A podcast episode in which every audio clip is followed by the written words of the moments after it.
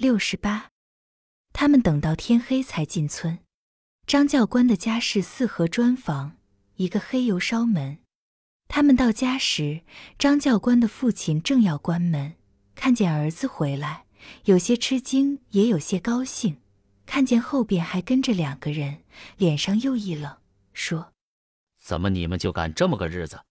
日本人刚走，家家拾掇了个落落番，在东头烧了好几家的房子，杀了四五口人。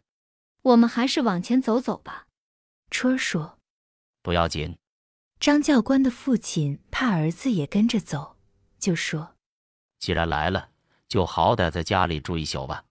敌人今天来了。”明天不一定再来，家来吧。二门外边有一大架葡萄，月光从落了叶子的架上洒下来，使得庭院的景象阴森，人的心情不得安定。走进二门，张教官的老婆站在院子里，在月光照耀下，她那秀丽的脸上带着亲切的笑容。给他们烧壶水喝。张教官的父亲说：“赶上这个时候。”家里也没好吃的，媳妇很怕难为了自己的丈夫和他带来的客人，她低声说：“爹，你到东头老马那里称点挂面吧。”我去换点。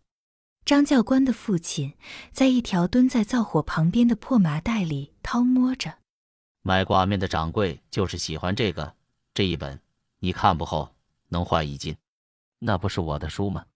张教官跑过去。翻着麻袋，怎么都装在这里面？再别提你这书，差点没叫他要了我的命。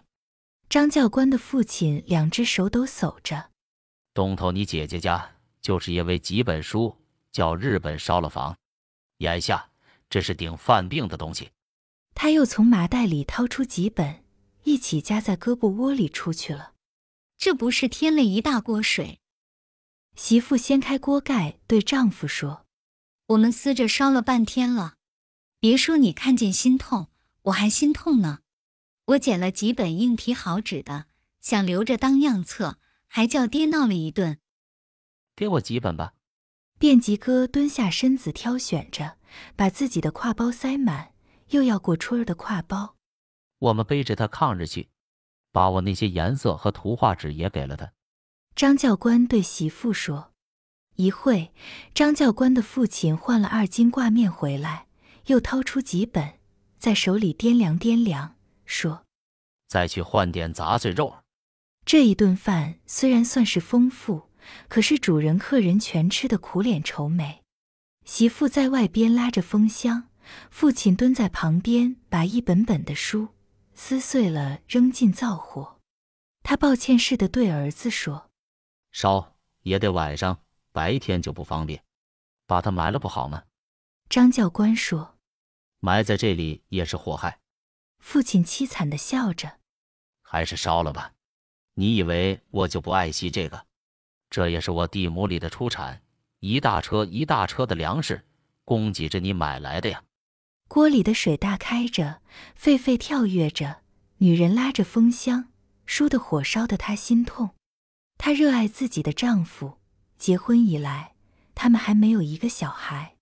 丈夫的书和画，他的花样和布头，曾经是他们共同生活的珍宝。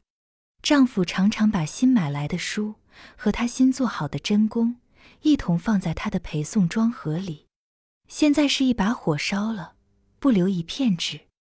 越是烧到最后，他越难过。他站起来，擦擦眼泪，到自己屋里去了。她为了文化的遭恶，很是伤心。